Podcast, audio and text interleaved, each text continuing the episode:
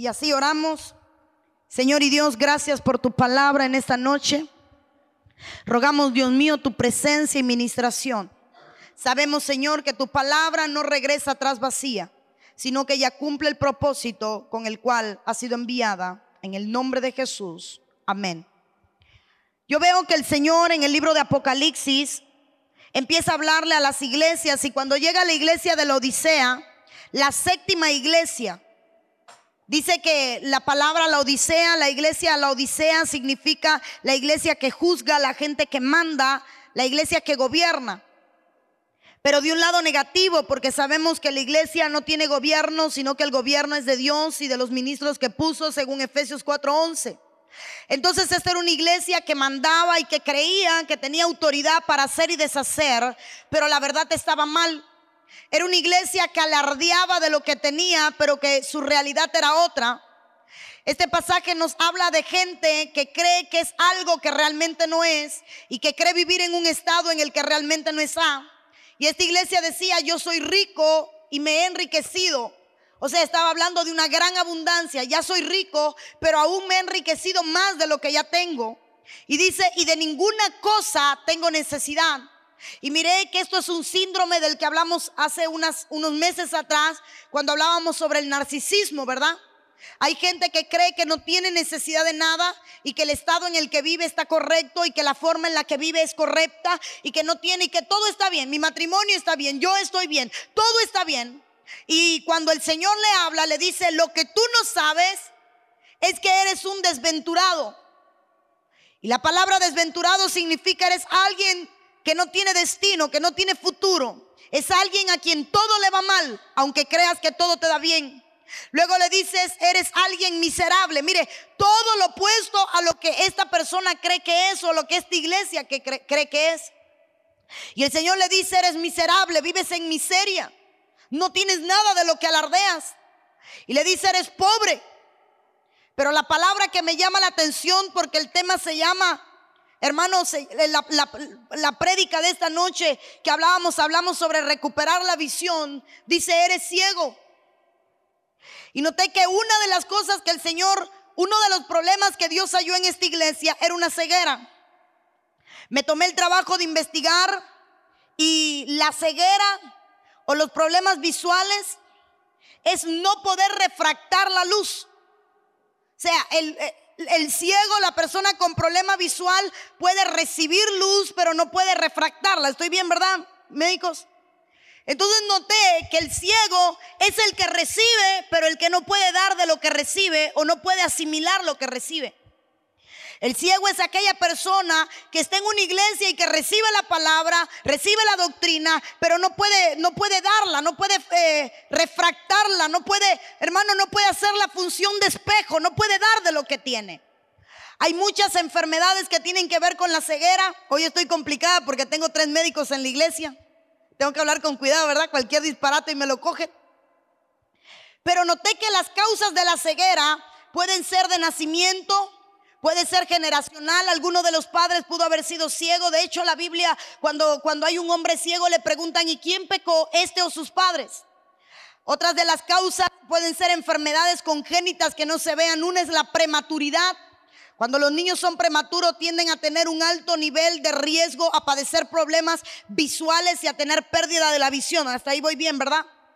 Entonces vi también, hermano, que muchas de las enfermedades que usted conoce vienen por la vejez. Cuando la persona llega a una edad, empieza a perder la visión, empieza a haber una degradación en la visión. Otras pueden ser por traumatismo, por golpes. Pueden haber golpes que hagan que la persona haya algún desprendimiento de la retina o de alguna parte del ojo donde hay una pérdida de visión y la persona queda ciega. Pero el panorama completo es que la ceguera es la incapacidad de andar por sí mismo. La ceguera es la incapacidad de andar por sí mismo. Alguien que tiene ceguera o problemas eh, visuales es alguien que es incapaz de andar por sí mismo. Necesita la ayuda de alguien o de algo. Y digo de algo porque hoy se usan bastones, se usan sistemas desarrollados de orientación en el mundo que pueden ayudar a la persona. Pero la verdad es que el ciego es una persona que está incapacitada para ver. Dígale al que está a tu lado, ¿estás incapacitado para ver? El ciego es aquella persona que no puede andar por sí mismo, sino que necesita que alguien le guíe. Y dice el verso 18, por tanto, yo te aconsejo que de mí compres oro refinado en fuego para que seas rico y vestiduras blancas para vestirte y que no se descubra la vergüenza de tu desnudez y unge tus ojos con colirio para que veas. Entonces vi que el Señor dijo, yo te voy a aconsejar que si quieres cambiar tu estado, necesito que unjas tus ojos con colirio para que puedas ver. Entonces, hermano, hay gente que viendo no ve. Y hay un refrán del mundo que dice que no hay peor ciego que el que no quiere ver. Entonces la visión de la que voy a hablar es gente que no quiere ver, gente que tiene la incapacidad de ver, gente que no puede refractar, gente que está inutilizada para andar, para avanzar, para desarrollarse, o gente que simplemente no se da cuenta de la enfermedad o del problema que tiene. El verso 19 dice, yo reprendo y castigo a todos los que amo. Sé pues celoso y arrepiéntete. Y viene el verso 20 y esto es lo impresionante. Porque el Señor le dice al que es ciego, he aquí yo estoy a la puerta y llamo y si alguno oye mi voz y abre la puerta, entraré a él, cenaré con él y él conmigo. Y noté, hermano, que en todo el libro de Apocalipsis capítulo 3, en todo el mensaje a la Odisea, no se habla de los sordos, se habla de los ciegos. Y el pasaje termina diciendo, pero si alguien yo hablo y si alguien me oye y alguien decide abrirme porque me oyó, entonces entraré. Y esto me, me provocó, ¿qué tiene que ver la visión con el oír? Si son dos sentidos completamente diferentes, la visión a la audición. De hecho, quien pierde la, visión desarrolla la audición y quien pierde la audición desarrolla la visión. Porque al ver la carencia de uno de los sentidos humanos, se desarrollan los demás para tratar de suplir la necesidad de la ausencia de uno. ¿Es así o no? Pero no veo un vínculo que hay entre la visión y la audición, pero sí hay un vínculo entre la cena del Señor, entre la visión y entre la audición. Y mira lo que dice aquí. Proverbios 20:13, no ames el sueño para que no te empobrezcas. Abre tus ojos y te saciarás de pan. Y sabemos que la Biblia dice que el pan es el cuerpo y que el pan es el hermano en la Santa Cena es el cuerpo de Cristo que entregó por la iglesia. Pero viene y dice para que no te empobrezcas. Y Apocalipsis dice, tú eres pobre. Eres pobre, estás desnudo, eres miserable. Y vuelve a hablar del pan, la cena, como que no solo desata, hermano, que, la miseria se vaya, sino que también la cena abre los ojos, porque cuando los ojos se abren, el pan te sacia. Cuando no hay visión, nunca vamos a estar satisfechos con nada. Cuando no hay visión, nunca estamos satisfechos con nada. Venimos al culto, hace mucha calor. Llueve, está lloviendo. Hace frío, ¿qué frío hace? Se acabó el culto temprano, mm, hoy andaban de apurados. Se acaba el culto tarde, Dios mío, no ven la hora que es, mañana tengo que dormir o tengo que ir a la, a la feria. Pero yo miré que el, que el que no tiene visión, nada lo sacia. ¿Ha visto hombres que no se sacian con nada? Una mujer no le es suficiente. A veces hasta dos y no le es suficiente. Necesitan tres y cuatro. Y aún con cuatro mujeres ni pueden caminar, no tienen dinero, pero salen a la calle y siguen mirando porque nada los sacia, porque no tienen visión. Hay mujeres que todo el tiempo quieren más y le dicen a los maridos, dame más, necesito más. No tengo ropa, no tengo zapatos, no tengo blumen, no tengo plancha. Necesito un secador, una queratina, unas uñas de acrílico. Necesito arreglarme. Mira, ahora las están haciendo de hiel, un par de zapatos nuevos. Mira, esta ropa no tiene. Hay, hay gente que no se sacia con nada. Y mira esto, y el insaciable es el que no tiene visión. Pero aquí es donde empieza el tema de hoy. Porque Génesis 13:10 habla de un hombre que siendo hijo perdió la visión. Habla de un hombre que siendo próspero perdió la visión. Habla de un hombre que teniéndolo todo, de repente lo pierde todo. Génesis 13:10 habla de cuando Lot decide alejarse de Abraham. Y dice la Biblia, y alzó Lot sus ojos y vio. Y alzó Lot sus ojos y vio toda la llanura del Jordán. Mira hermano, ¿a dónde miró? Al Jordán. Y dice que toda ella era de riego. Era una tierra para trabajar, una tierra fértil. Ahora mire lo que vio Lot como el huerto de Jehová. La tierra que Lot ve la compara como el huerto de Jehová, pero hay una segunda comparación como la tierra de Egipto. Entonces Lot compara el huerto del Edén con Egipto, que significa el mundo, la esclavitud. Y dice que empieza a irse camino a Sodoma y Gomorra. Entonces, Lot no tenía visión para saber a dónde quería ir. Lot no tenía la visión de qué hacer con su vida. Ni siquiera viendo sabía lo que veía. La Biblia dice, una alza los ojos, dos ve y aún lo que ve no sabía lo que veía. Veía una tierra y dice, esta tierra es como el huerto de Jehová. Luego dice, esta tierra es como Egipto. Pero no se daba cuenta que estaba rumbo a Sodoma y Gomorra porque no tenía visión.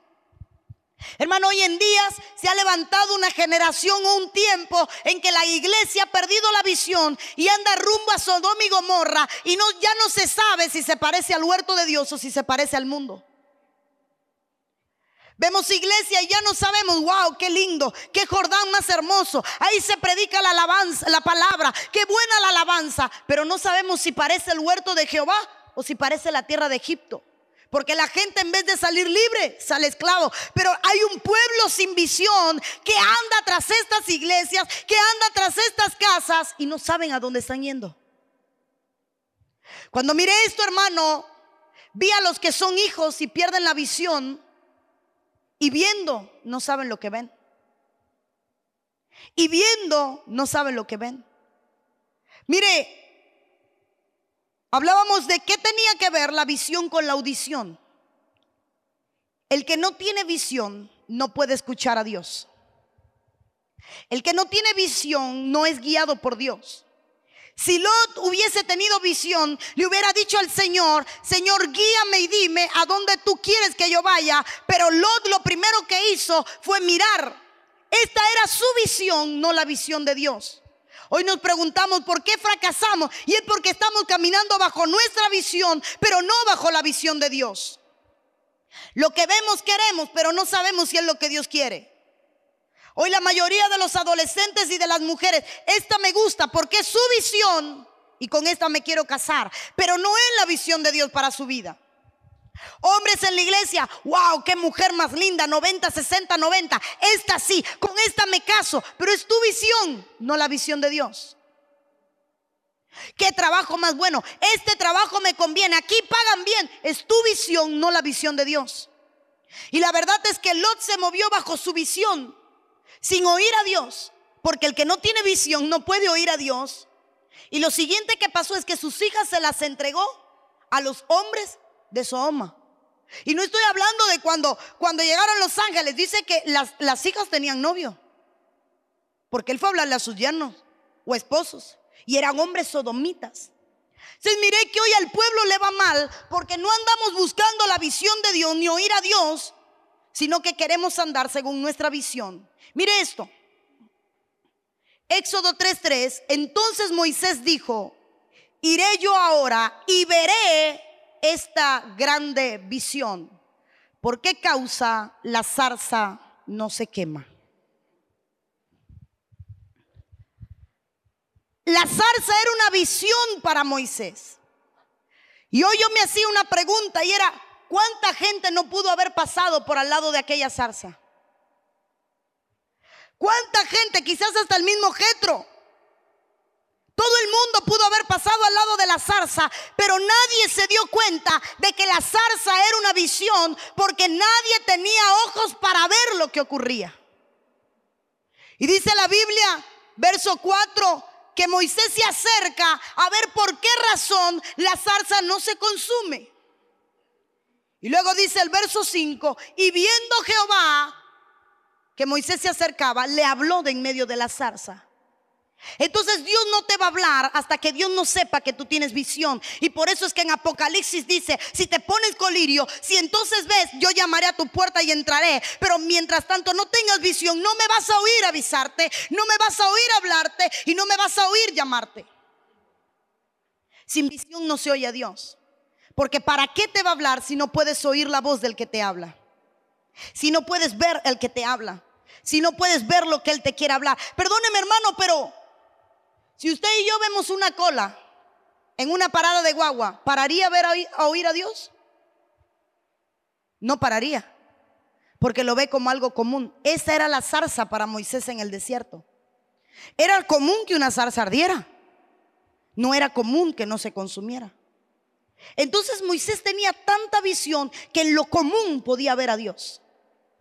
En lo simple podía ver a Dios. En el mensaje más insignificante podía ver a Dios.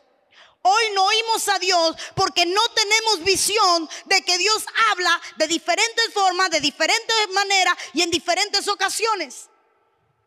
Y no podemos oír porque no podemos ver. Todo lo contrario a lo que dice la ciencia. No podemos oír a Dios porque no podemos ver a Dios. Mire, adelanto. Número 24.2. Y alzando sus ojos vio a Israel alojado por sus tribus y el Espíritu de Dios vino sobre él. Y dice el verso, diga conmigo, el Espíritu vino sobre él. Y diga conmigo, alzando sus ojos. Él alzó los ojos y recibió al Espíritu Santo. Alzó los ojos y recibió al Espíritu Santo. Y mire lo que pasó. Dice el verso 3, entonces tomó su parábola y dijo, dijo Balaam, hijo de Beor, y dijo el varón de ojos abiertos. Balaam era el varón de los ojos abiertos. Balaam era el profeta que veía con ojos abiertos. Pero mira, sigue conmigo. Porque dice el verso 4, dijo el que oyó los dichos de Dios, el que vio la visión del omnipotente, caído pero abierto los ojos. Mire hermano, una vez más, visión y audición. Una vez más dice el Señor, el que oye los dichos de Jehová es el que ve la visión del omnipotente. Nadie puede oír al que no ve. Nadie puede amar. Nadie puede decir que ama al que no ve cuando no ama al que ve. Nadie puede decir que ve a Dios cuando no oye a Dios a través de otro. Y mire, aquí esto me llama la atención. Caído. Pero los ojos abiertos. ¿Por qué caído? Si la caída es pecado. Pero Balaam había perdido la visión. Recuerda que Balaam había sido hermano casi comprado por Balac para que maldijera Israel. Y lo predicamos creo que hace dos cultos atrás, el sábado pasado creo que fue que lo predicábamos. Y la mula puede ver al ángel que él no podía ver. Porque la visión del profeta se había perdido. Dos capítulos siguientes, este hombre empieza a decir, ya yo oigo a Dios, ya yo veo a Dios, ya mis ojos están abiertos. Nada te justifica que no veas a Dios. No te justifica la caída y no te justifica el pecado. Perder la visión es perder la orientación. Perder la visión es perder la orientación. Estoy poniendo solo bases a donde quiero entrar. Perder la visión es perder la orientación. Si tú no sabes a dónde vas, de dónde viene y qué vas a hacer, es porque perdiste la visión. Si tú no oyes a Dios hablarte cada día, cada segundo, a través de todo, es porque perdiste la visión. Y el que pierde la visión pierde la voz del que habla.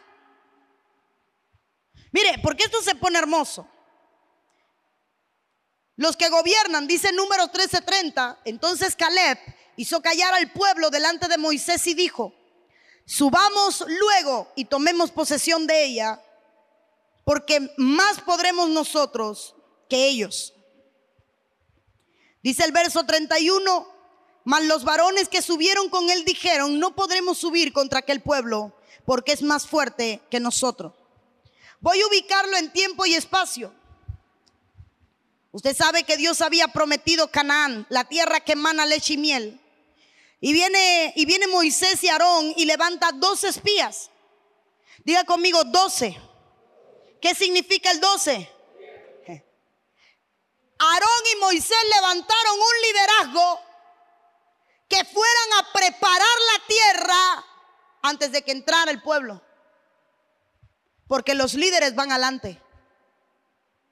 Y Moisés dijo, nosotros no podemos, necesitamos una nueva generación que no tenga la visión de Egipto, que no venga con la formación de Egipto. Necesitamos una generación que vea algo diferente a lo que esta gente ve. Y levantó a doce. Levantó un gobierno, levantó un liderazgo, levantó un ejército. Y los llamó espías porque eran hermanos centinelas que iban a ver, iban a anunciar y sabe que fueron allá los doce.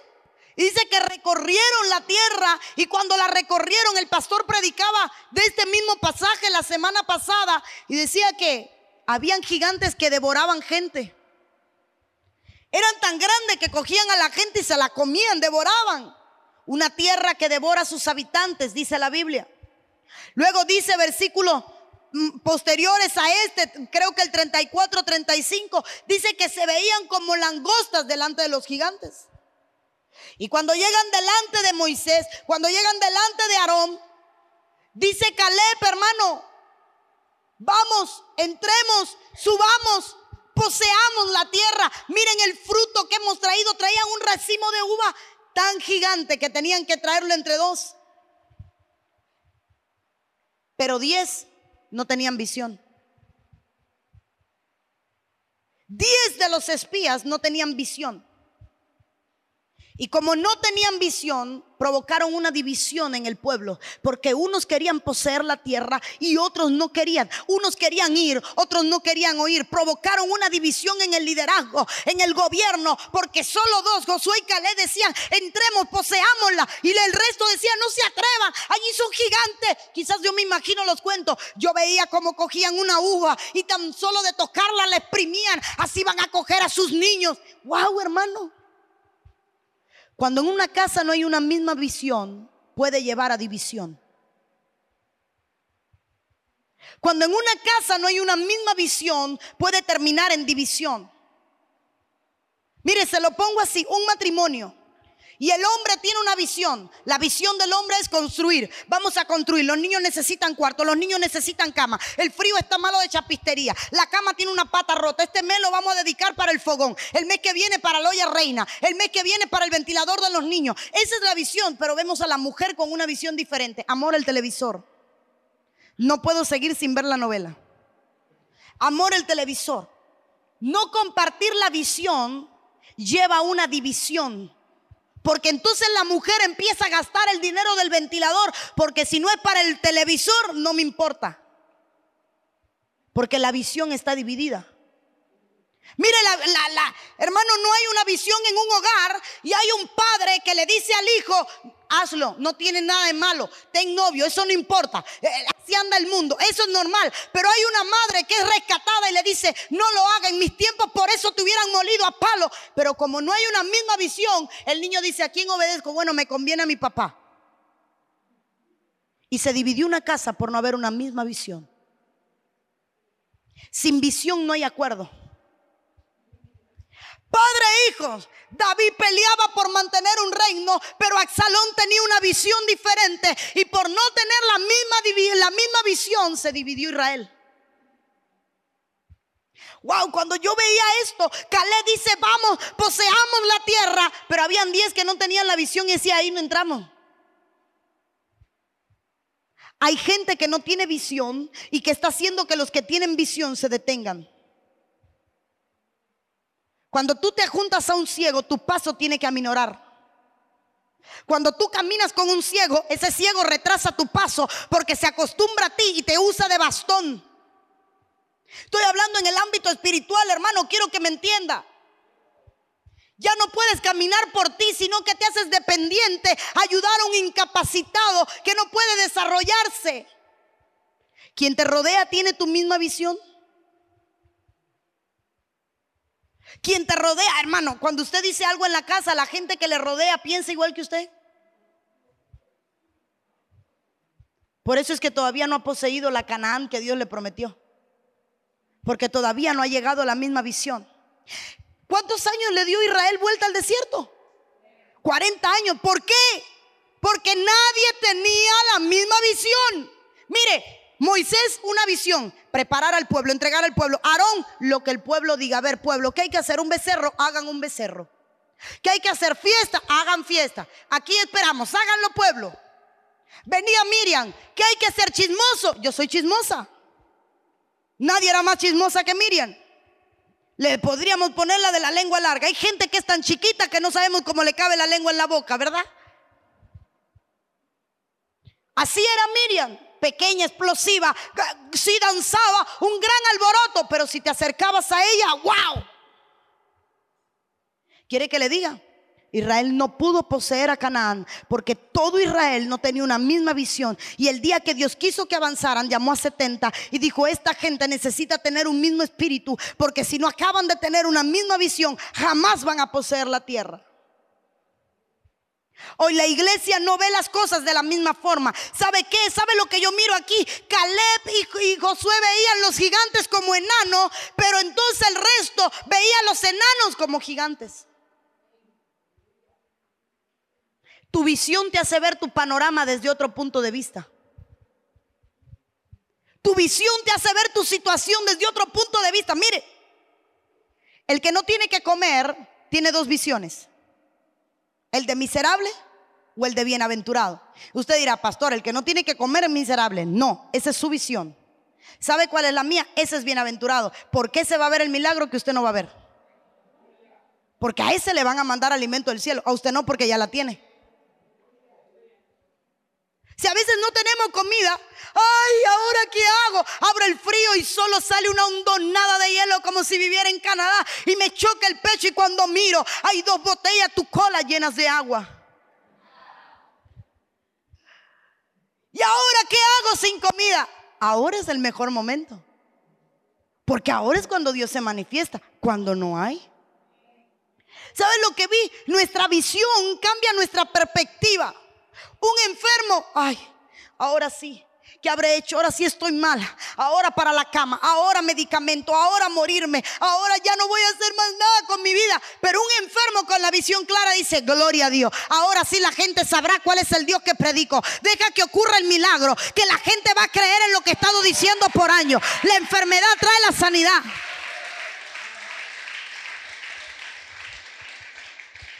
Nuestra visión cambia el panorama. Pero a veces nuestro panorama no cambia porque no tenemos la visión correcta. No tenemos la visión correcta. Creo que lo he testificado varias veces y hoy lo vuelvo a testificar. Cuando mi esposo y yo no teníamos carro y andábamos en bicicleta, a la bicicleta nosotros le faltaban nueve rayos, hermana. Aquello era gracioso, ¿verdad? Porque no es trágico. Pasábamos por la escuadra y la gente se metía con nosotros. Cabe otro. Ahí viene la guagua, hermano, aquello era terrible. Mi esposo se enfermó de la próstata, iba al baño y corregía sangre. Fue, un ataque enorme. Y cada vez que bajaba mi suegra se ponía la mano en la cabeza y decía, ay Dios mío, se van a matar.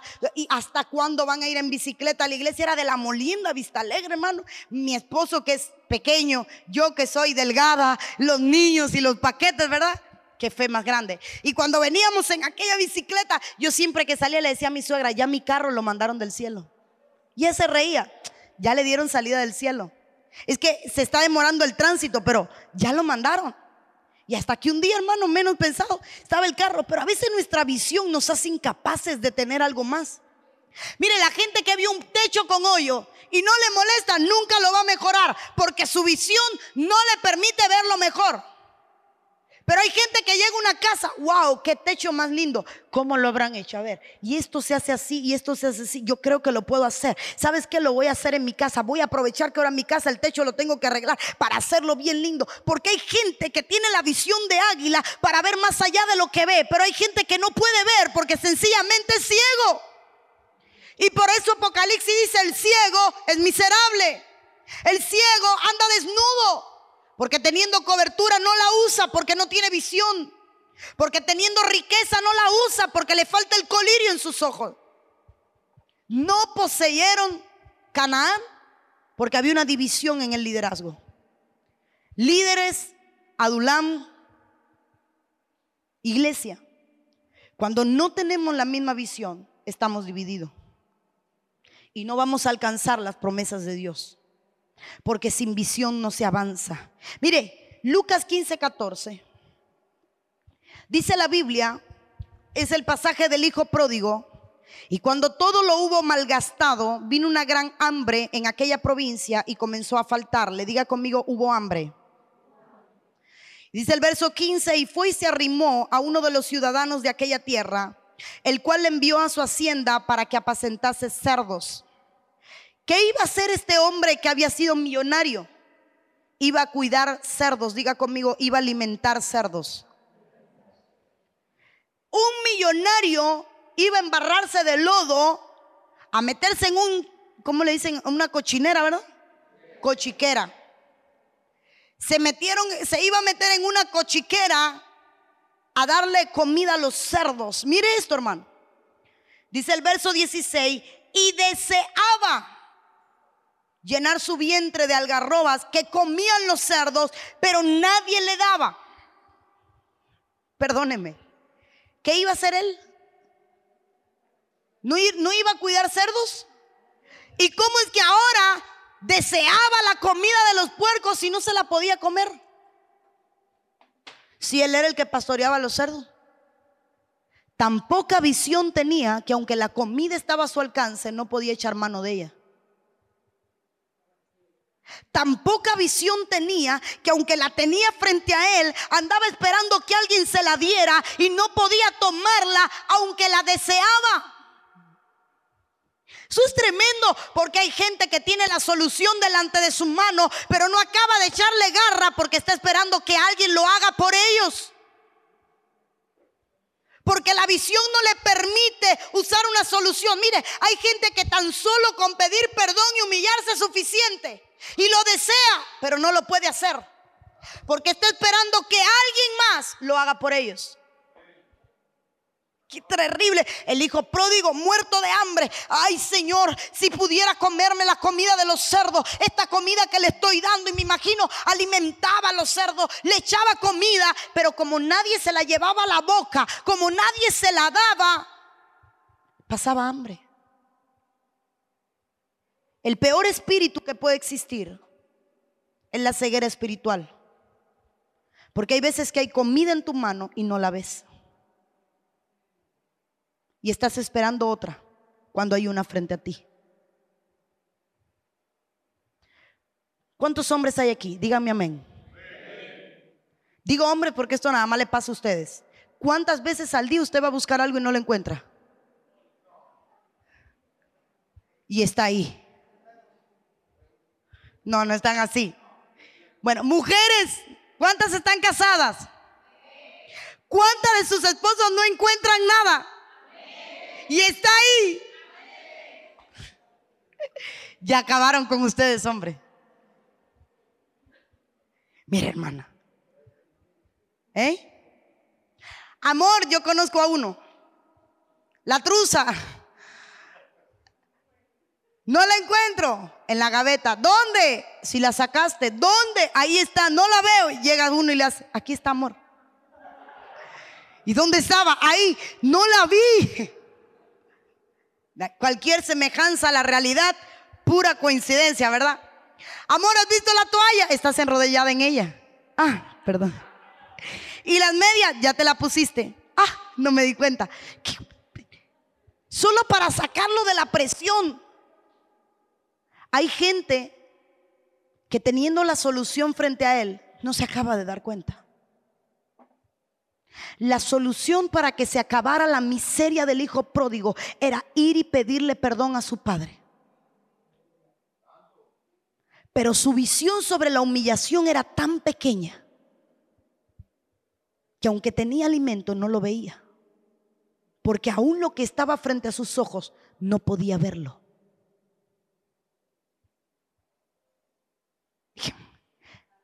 ¿Cuántos saben lo que son escamas? ¿Qué se le cayeron a, Saulo o a Pablo de los ojos cuando oraran por él? ¿Cuántos han, ¿Cuántos han alguna vez limpiado un pescado? ¿O no lo han limpiado? ¿Han visto una escama de pescado? ¿Ha visto que la escama es aparentemente transparente? Aparentemente transparente, pero no lo es, porque la escama tiene una conformación física que distorsiona la imagen a través de ella. Usted coge una escama no aumenta lo que usted ve, no es una lupa, sino que le distorsiona lo que hay detrás, le cambia, le desenfoca y le da otra coloración porque la escama tiene un color diferente, tiene un matiz diferente. Pablo tenía escamas, hay gente que todo lo ve de una forma diferente, que todo lo distorsiona, que todo lo cambia, que todo lo manipula, que todo lo transforma y prefiere vivir en miseria solo porque no tiene visión. Pastora, pero en un versículo Pablo estaba en tres días de ayuno porque estaba ciego. Dos a camino en Maú tenían escamas en los ojos y no conocían al maestro porque estaban ciegos. Sigo, Abraham iba camino a encontrarse, Abraham iba camino a encontrarse con el rey de Sodoma y Gomorra hasta que se lo entrega, se lo topa Melquisedec y Melquisedec le da los diezmos, le da pan y le da vino y aún así no sabía que era Cristo. Tampoco tenía visión. Lot miraba y decía, ¿qué me parece bueno? Allá me voy.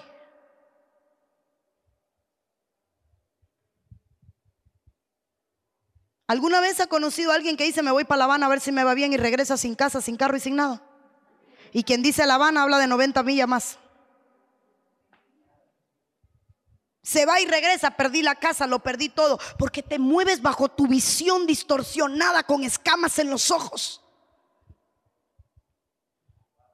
Voy a dejar a mi mujer porque esta es jovencita, ya la mía está vieja, ya la mía está a favor de la gravedad. Todo va para abajo y todo se cae. Esta tiene energía, esta me puede calentar, esta, esta va bien. Ya mi mujer no, no puede cocinar, se le quema el arroz, pero esta jovencita cocina como ángel. No seas bobo, te la compra en la candonga. Pero wow, la voy a cambiar. Se casa, lo pierde todo. Y al final la jovencita lo dejó por otro y lo dejó sin casa, sin carro, sin comida, sin hijos, sin familia y sin nada. Porque te estás moviendo bajo tu visión y no bajo la visión de Dios. El que se mueve sin la visión de Dios tiene escamas en los ojos y aunque tiene la comida alante, no la ve. Perdóneme. ¿Con qué usted cree que el hijo pródigo alimentaba a los cerdos que no lo veía? ¿Qué veía él que le daba a los cerdos? Tenía que ver otra cosa.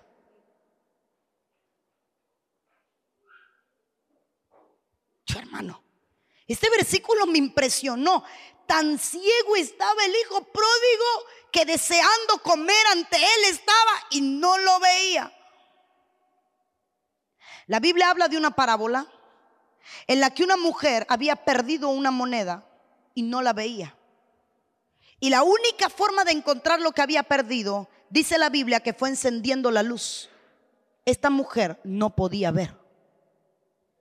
Esta mujer era ciega. Y hoy Dios hablaba en la profecía y decía, porque te he dado tantos dones, te he dado tantas cosas, he puesto tanto en tus manos que has hecho con lo que te he dado. Y hay gente que está ciega, tan ciega, que está como el hijo pródigo, con una abundancia y deseando.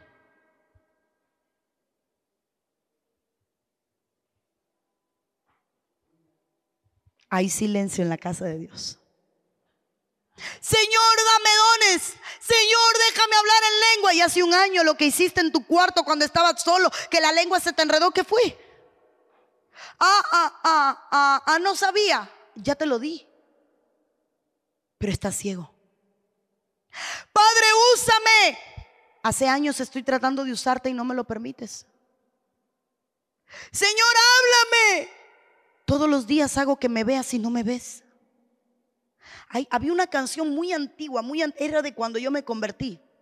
Eh, a ver si los viejos, y Dani, Boris, si se acuerdan. Que decían, yo sé que Él vive, pues lo veo en la risa de un niño cuando voy pasando. Al oír el sonido del mar que me dice cantando, que hay un Dios verdadero que hizo toda la creación. Yo sé que Él vive. ¿Cuántos? Una canción vieja, ¿verdad? Pero wow, hablaba de un hombre que, que sabía que Dios vivía porque aunque caminaba, todo lo que veía le hacía entender que era Dios. Eso es alguien con visión. Alguien con visión es quien ve a Dios en todo. A Dios hablándole todo. Hoy voy a hacer café, se acabó el café. Ay, Dios mío, salí a buscar y no hay. Ay, padre, la vieja de la esquina no tiene chura, Dios mío. El de la bodega lo saqué hace 15 días. Padre, me faltan 10 días para sacarlo mandado el mes siguiente. Ay, Señor, ¿qué hago? Dios te está hablando. ¿Qué te está diciendo Dios? Que estás como las 10 vírgenes como la cinca insensata, que te confiaste sin revisar la cacharra, creyendo que tenías y en el momento de la necesidad te diste cuenta que no hay, te falta aceite. A través de todo te habla Dios. A través de, hermano, lo más insignificante te habla Dios. Ahorita el pastor decía algo y me hacía meditar. ¿Y sabe qué decía el pastor? ¿Cuántos saben que está lloviendo? Amén, decían. Ya no nos podemos mojar. Amén. Y yo sentía ahí en mi espíritu, Dios me está hablando. ¿Sabe qué veía? Como ya no nos damos cuenta de que tenemos cobertura. Y hay veces que andamos desnudos, nos vestimos y ni cuenta nos damos. Mire, yo he llegado a casa que ha salido gente que me han dado, me han dado ganas de mandarla a vestir. Y no se han dado cuenta. Con aquello, sin aquello. Todo a la libre. Sí. Como la que te recibió en la calabaza, ¿verdad? Que le dijo anciano.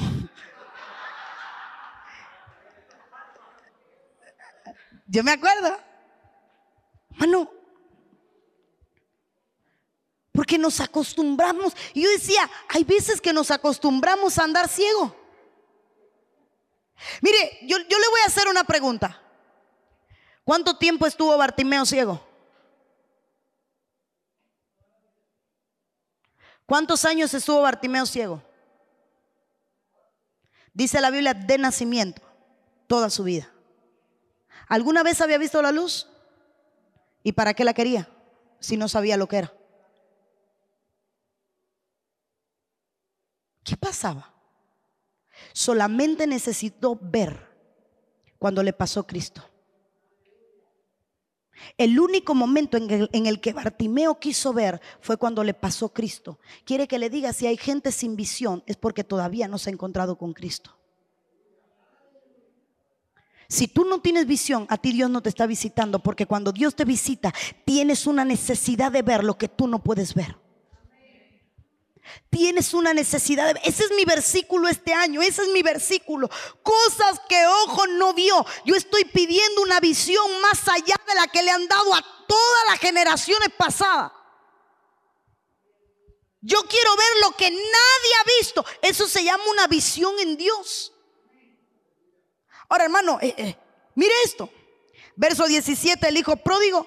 Y volviendo en sí dijo, ¿Cuántos jornaleros en casa de mi padre tienen abundancia de pan y yo aquí perezco de hambre? No comía. Hmm. El hambre te hace recordar la casa de Dios.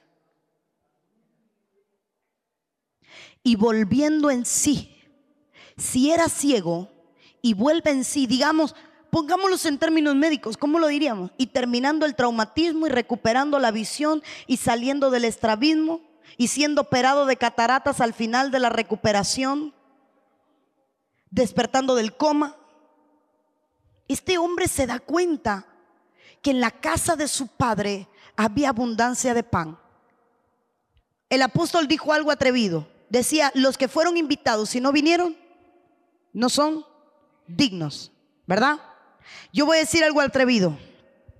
El que sabía que en la casa de sus padres hoy había santa cena y no vino, es ciego.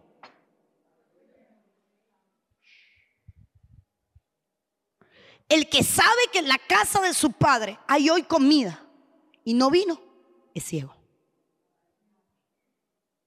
Tan ciego que sabiendo que la Santa Cena viene para sanidad, para santidad, para liberación, para transformación, tienen aún problemas en su casa y siguen viviendo entre los cerdos porque no quieren venir a casa del Padre.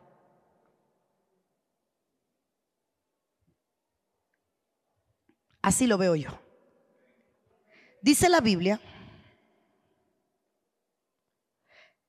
que cuando Él vuelve en sí, vuelve a la abundancia de pan. Si algo nos hace tener visión, es comer de la comida que Dios nos da. Si algo nos devuelve la visión, es la Santa Cena.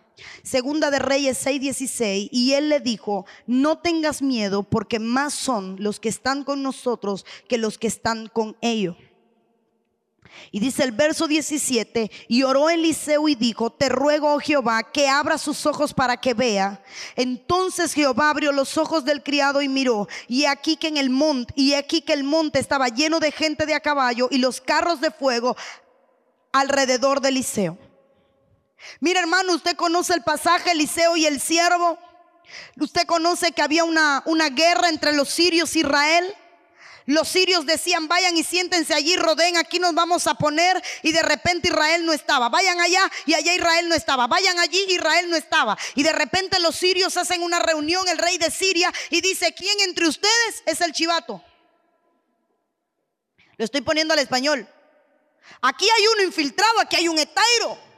Aquí hay alguien que tiene que estar diciendo lo que hacemos. Aquí hay alguien que tiene que estar alertando. ¿Cómo sabe esta gente lo que vamos a hacer? Y salta uno y dijo, hay un siervo. Hay un siervo llamado Eliseo. Y ese siervo sabe lo que tú hablas en los lugares más secretos de tu cámara. Y este siervo sabe lo que tú hablas en los más secretos de tus recámaras. Si alguien me busca el versículo, está ahí en ese, en ese, en el capítulo de Segunda de Reyes 6, creo que verso 10 por ahí. Este hombre sabe lo que tú hablas en lo más secreto de tu recámara. Hermano, para oír lo que otro habla, ¿qué hay que hacer? Oír. La visión de Eliseo era porque Eliseo podía oír lo que nadie quería que supiera. Mira, hermano, cuando esto ocurre, le mandan un ejército contra Eliseo y dice que el siervo tenía miedo, tenía miedo, allá vienen los sirios, allá vienen a atacarnos, allá viene aquel ejército impetuoso contra nosotros. Y dice el verso 17 que Eliseo ora. Y Eliseo ora porque el siervo era ciego y porque el siervo no podía ver lo que él podía ver. ¿Sabe lo que vi? ¿Sabe lo que vi? Mire, le voy ahora a refrescar con todo lo que vimos. Hay un espíritu que trae ceguera a la iglesia. Diez del gobierno, liderazgo. Aarón no tenía la visión de Moisés. Miriam no tenía la visión de Moisés. De los doce discípulos solamente uno tenía la visión. Uno solo tenía la visión. El resto no la tenía. Pedro no tenía la visión del sacrificio, no quería que fuera la cruz. Judas no tenía la visión, quería entregarlo. El resto no tenía la visión, se fue y lo dejaron. Doce discípulos sin visión. Eliseo profeta y el que le seguía sin visión. Elías profeta porque Elías le pasó lo mismo. Sal porque viene lluvia, no veo lluvia. Sal siete veces y dime que viene lluvia. No la veo. Mira, veo una pequeña nube del tamaño de la mano de un hombre. Y esa es la señal de que va a llover. No veo. Ábrale los ojos. Elías, el siervo, no veía. Eliseo, el siervo, no veía. Los siervos de, de Jesús no veían. Los líderes de Moisés no veían. Eva no veía que quien le hablaba era la serpiente. Entonces en Apocalipsis le hablan a la iglesia y le dice, está ciega, cómprate colirio. El enemigo quiere atacar a la iglesia con ceguera. ¿De qué te sirve ser centinela si no ves? Hablamos de los centinelas el jueves. ¿De qué nos sirve vigilar? Si no vemos? ¿De qué nos sirve? Aquí estoy, Señor, velando, si no podemos ver ni contra lo que estamos peleando. Aquí estoy en ayuno. ¿Ayuno para qué? Porque el ayuno tiene propósito y el día que no tiene propósito no está ayunando, está pasando hambre. El ayuno de Esther para liberar, el ayuno de Daniel buscando palabra, el ayuno de Jesús para mantenerse alejado del pecado cuando fue llevado por el Espíritu al desierto. Todos los ayunos que hay en la Biblia fueron dirigidos con un propósito. Cuando ayunamos sin propósito no estamos ayunando, estamos pasando hambre. Pero como no hay visión, no nos damos cuenta. Vamos a orar. Y allá hay uno, Padre, en el nombre de Jesús, trae tu gloria. Y aquí hay uno, Padre, en el nombre de Jesús, llévate la nube. Aquí hay otro, Padre, en el nombre de Jesús, trae al pueblo. Allá hay otro, Padre, en el nombre de Jesús, refresca la atmósfera. Ahí hay otro, Padre, en el nombre de Jesús, sana a los enfermos. Por fin. Porque no hay visión. Mire lo que es no tener visión. Un matrimonio peleando frente a los hijos. Papi, déjame ir al parque. No, sí, no, sí, no, sí, no, sí. Déjalo ir. Yo soy la mamá, tú no eres el papá. Pero yo soy quien lo estoy criando. Hace 10 años le estoy dando la comida. Pero yo digo que no porque mira cómo está el día, le va a caer el agua. Yo digo que sí porque yo estoy diciendo que yo tengo autoridad. No, tú no tienes autoridad para eso. No. Y cuando vienes a ver, el niño está en el medio. Bueno, porque no hay visión. Porque no hay visión. Familiar no hay visión. Económicamente no hay visión. Darío ve subiendo. Y este había un problema y había una guerra. Y no había visión para entender que Dios estaba con ellos. ¿Cuántos han pasado en este año por crisis? Yo creo que tengo que levantar dos, tres. ¿Cuántos han pasado en este año por crisis? ¿Cuántos han pasado procesos en este año? Si tú estás viviendo hoy igual a como estabas antes del proceso, no tuviste visión para entender qué quería Dios. Padre, ¿por qué me quitaste la casa? Pídele visión. Padre, ¿por qué perdí el trabajo? Visión. Señor, ¿por qué tengo crisis matrimoniales? Visión. Señor, ¿por qué la enfermedad? Pídele visión. Señor, ¿por qué el proceso por el que estoy pasando? Visión. Señor, ¿por qué perdí? Dame visión. Permíteme ver lo que otros ven y yo no veo. Porque Eliseo podía ver, pero el siervo no. ¿Y sabes lo que vi? Los siervos sirven, pero no ven. Los siervos sirven, pero no ven. Los discípulos sirven, pero no tienen visión. Estaban en, el, en la barca y venía uno cruzando el agua. Allá viene un fantasma. No, no, no se asusten. Soy yo, Cristo. Ah, es Él. No tenían visión. Los únicos que tienen visión son los hijos. Y la pueden perder. Porque el pródigo perdió la visión. Mientras seas siervo, no vas a ver.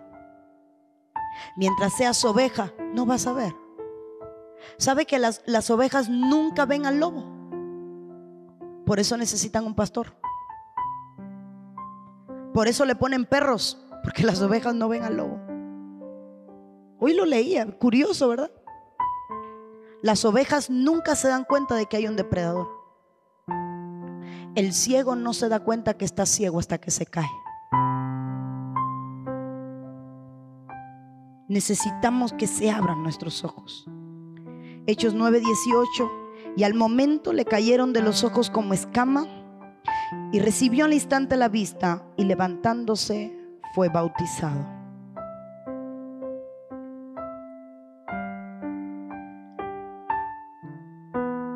El enemigo pone escama en tus ojos para que viendo no veas la solución. Quise ponerlo de otro ángulo porque hay tanta gente en la Biblia, tanta gente, tanta gente. Mire, un mismo acontecimiento, diferentes visiones. María sale embarazada. ¡Wow! ¡Qué hermoso! Dirían, ¿verdad? concibió del Espíritu Santo. Miren qué hermoso. Un embarazo que trajo la visitación angélica, un embarazo que trajo que vinieran ángeles a hablar con ella, un embarazo que trajo llenura del Espíritu Santo. El mismo embarazo en una visión diferente. José, tengo que huir.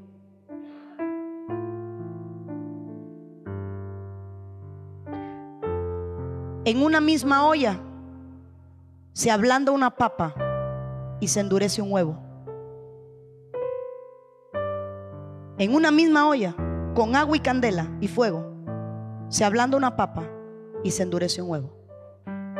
No es la olla, no es la candela, no es el agua, es lo que tú eres.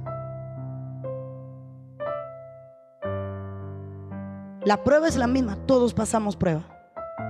Tu visión es lo que hace que te endurezcas o que te humilles para que entiendas el proceso de Dios. Eres tú, no es la prueba. Si sigues viviendo mal, hermano, recupera tu visión. No quiero ver lo que yo veo.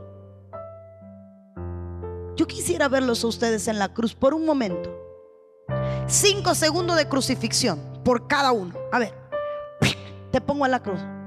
Al primero que ves abajo, que conoces, busca una pata de cabra, baja, llama a los bomberos, allá avísale a mi abuela. Oye, la herencia, el testamento no lo hice, el televisor déjaselo al niño. Otros con los clavos bien flojos, hijo de tu madre, si me bajo de aquí verás lo que te va a pasar. La visión del hijo, Señor, perdónalos, porque no saben lo que hacen.